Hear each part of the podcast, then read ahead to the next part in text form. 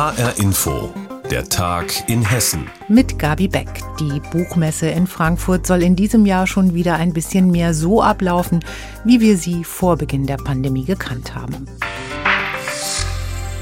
Im vergangenen Jahr gab es ja keine Besucher, keine Verlage und nur wenige Autoren und Veranstaltungen. Heute ist die Buchmesse dann offiziell eröffnet worden und erstmal nur für das Fachpublikum.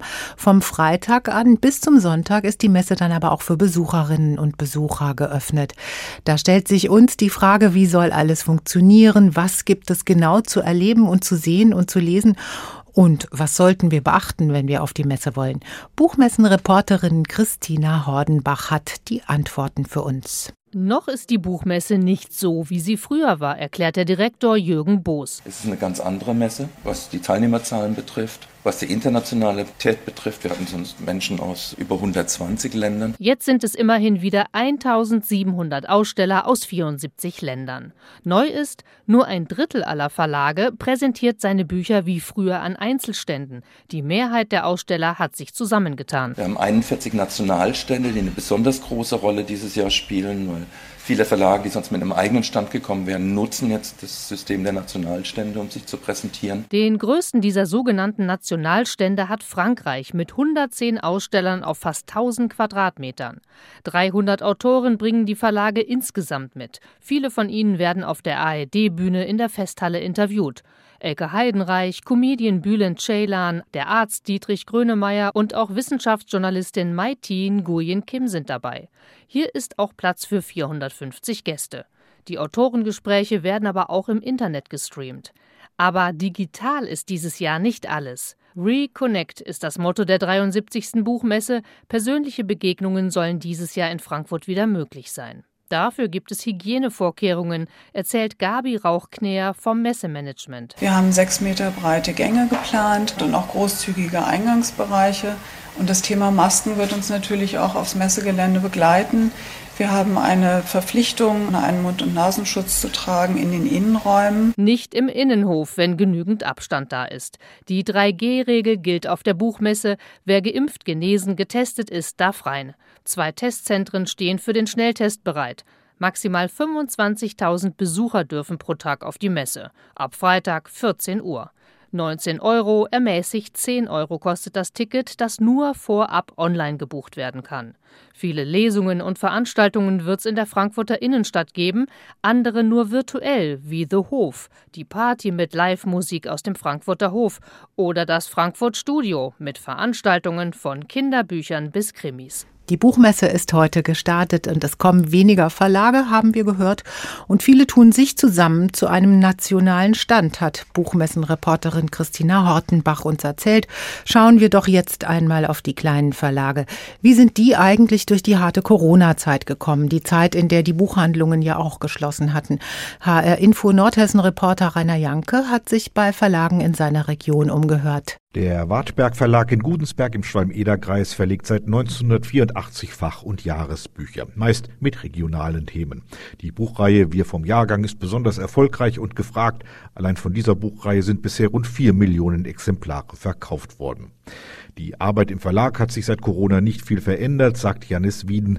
Schwierig sei vor allem der Kontakt zum Kunden, sprich zum Leser, erklärt der Geschäftsführer des Verlages, etwa bei Präsentationen in Buchhandlungen. Weiterhin haben natürlich Lesungen, Buchvorstellungen etc. nicht stattfinden können und folglich hatten wir natürlich auch deutlich geringere mediale Aufmerksamkeit, wo wir eigentlich sehr von den Tageszeitungen und den dort erscheinenden äh, Buchvorstellungen etc. profitiert haben. Weil der Wartberg Verlag aber viele regionale Bücher verlegt, sei man am Ende dann doch ganz gut durch die Krise gekommen, zumal man auch als kleiner Verlag vom gestiegenen Onlinehandel profitiere. Was aber auf der Strecke bleibt, ist zum Beispiel das Stöbern in den Buchregalen, sagt Wieden. Das Erleben des Buches, wie man es in der Buchhandlung tut und dann zufällig ein, ein Buch über seine Stadt äh, zum Beispiel zu finden, das hat halt abgenommen und das wird wahrscheinlich auch in Zukunft reduzierter stattfinden. Auch im Mainbuch Verlag in Frankfurt hat Verleger Gerd Fischer in den letzten anderthalb Jahren viel Zeit gehabt, Die hat er genutzt, verrät er. Fakt ist aber, auch sein Verlag und vor allem seine Autoren haben natürlich unter den Einschränkungen der Pandemie stark gelitten. Natürlich ist es auch ein großer Nachteil gewesen, denn im Buchhandel ist es sehr wichtig, äh, Kontakte mit Leserinnen, auch Buchhändlerinnen äh, zu haben und ähm, das alles konnte ja nicht stattfinden. In die diesjährige Frankfurter Buchmesse setzt Fischer große Hoffnungen. Viele Besucher, viel Austausch mit anderen Verlegern, einfach ein bisschen wiedergewonnene Normalität. Für unsere Autoren ist es natürlich auch eine Art Plattform. Wir bieten ja im Heimbuchstand Buchpräsentationen von der Neuerscheinungen an und auch äh, Signierstunden unserer Autoren und Autorinnen. Und äh, naja, da freuen wir uns natürlich alle drauf. Es ist sozusagen, jetzt geht's wieder los. Wieder los geht es auch bei Jannis Wieden und dem Wartberg Verlag. Das geschieht aber unabhängig von der Frankfurter Buchmesse, sagt er. Zwar sieht auch er in der Buchmesse einen ersten Schritt zurück zur Normalität, glaubt aber auch, dass die Verkaufszahlen für einen regionalen Verlag wie seinen nicht von der Buchmesse abhängig sind. Und ich glaube einfach, dass die Messe bei regionalen Büchern und regionalen Verlagen nicht so relevant ist. Und wir werden dieses Jahr auch nicht auf die Messe fahren, vielleicht dann im nächsten Jahr wieder oder im Frühjahr nach Leipzig. Stimmen von kleinen Verlegern in Nordhessen, was und ob sie sich etwas von der Frankfurter Buchmesse versprechen, die heute in Frankfurt feierlich eröffnet worden ist. Im sogenannten Dieselabgasskandal hat Opel nun eine Geldbuße von rund 65 Millionen Euro bezahlt. Das hat die Frankfurter Staatsanwaltschaft dem Hessischen Rundfunk auf Anfrage mitgeteilt. Die Behörde hatte seit drei Jahren wegen möglicher Abgasmanipulationen gegen Opel ermittelt. Tobias Lübben ist für uns an der Geschichte dran. Das ist ja schon eine horrende Summe. Warum muss Opel das denn jetzt bezahlen?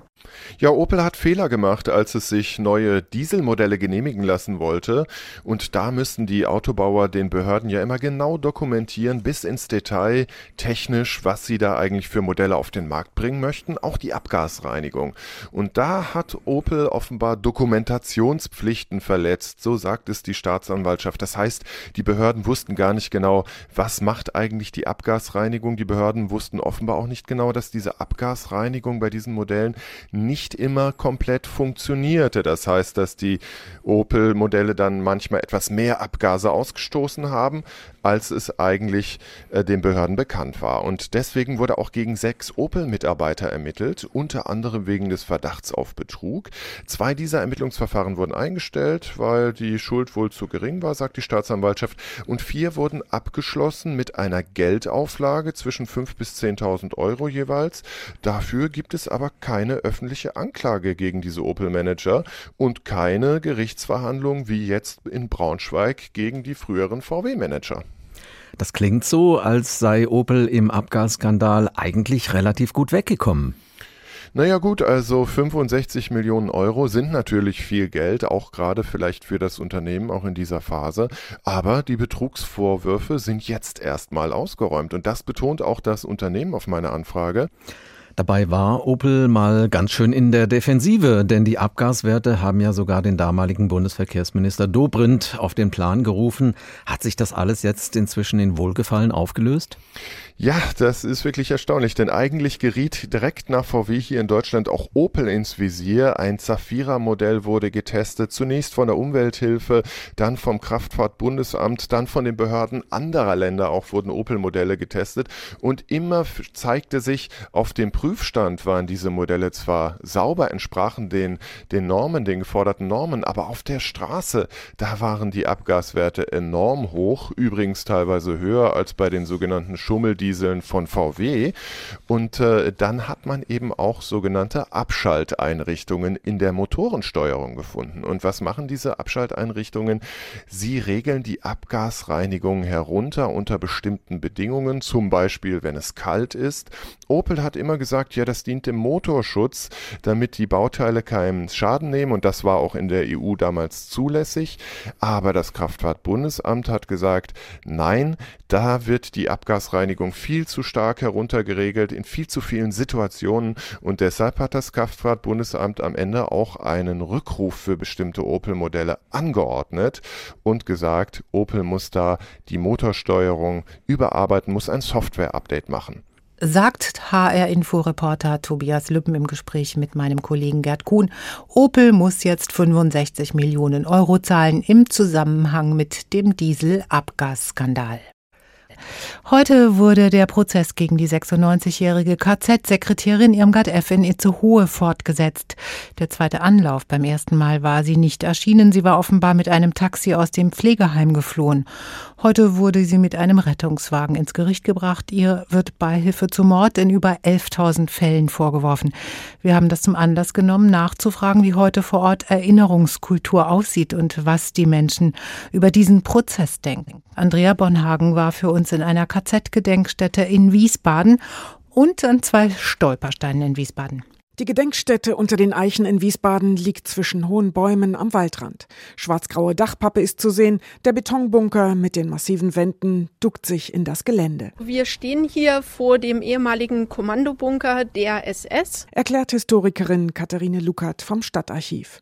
Das Oberhaupt der SS für die Region ist bekannt. Das ist Josef Stroop der für die Niederschlagung des Warschauer Aufstandes, also des Aufstandes im Warschauer Ghetto zuständig war, die Truppen beauftragt hat, den so brutal niederzuschlagen, dass also dort am Ende niemand lebend rausgekommen ist. Ich glaube, er wird auch der Schlechter von Warschau genannt. Drei SS-Baracken standen direkt hinter dem Bunker. Weiter im Wald war ein Arbeitslager oder KZ. Baracken für etwa 100 gefangene Zwangsarbeiter. Luxemburgische KZ-Häftlinge, die meisten stammten aus Luxemburg, mussten eben diesen Bunker bauen als Luftschutz für die SS. Die standen im Verdacht, äh, Widerstand gegen die deutsche Besatzung in Luxemburg zu leisten oder zu organisieren. Sechs Häftlinge kamen bei einem Bombenangriff um. Sie durften nicht in den Bunker. Die anderen entkamen bei Kriegsende einem geplanten Todesmarsch. Vor Corona hat Lukat oft Schulklassen durch den Bunker geführt. Erst sei oft Klassenfahrtstimmung, aber vor Ort kehre Ruhe ein, erzählt sie. Nazi-Gräuel recherchieren ist Teil von ihrem Alltag. Was sagt sie zu einem Prozess gegen eine 96-jährige Mittäterin? Es gab ja so einen gesellschaftlichen Konsens darüber, dass man darüber erstmal Stillschweigen bewahrt. Und das müssen wir sozusagen als äh, Gesellschaft auch aushalten, dass wir uns heute mit Dingen, die vor über 70 Jahren passiert sind, immer noch beschäftigen müssen, weil es sozusagen ein Grundstock unserer Gesellschaft ist. Also das ist essentiell. Deutschland als Land der Täter trage die Verantwortung für die gesellschaftliche und die juristische Aufarbeitung. Ortswechsel in die Adolfsallee. Hier wurden mehrere Juden einquartiert und abtransportiert. Ralf Mertens aus Groß-Gerau hilft mir, Stolpersteine einer Apothekerfamilie zu finden. Vater und Sohn, einer starb in Theresienstadt, der andere in Auschwitz.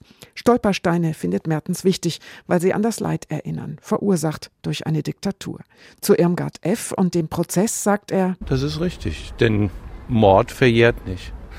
Der Gedankengang, dass irgendeine bestimmte Bevölkerungsgruppe minderwertiges Leben ist, ähm, das geht nicht. Sowohl von Organisatoren, direkten ausführenden Täter als auch dieser mithelfenden Sekretärin. Das geht nicht als System. Oliver Landi aus Ungarn kommt vorbei, 22. Er meint, ich glaube, diese Person weiß selber, was sie getan hat.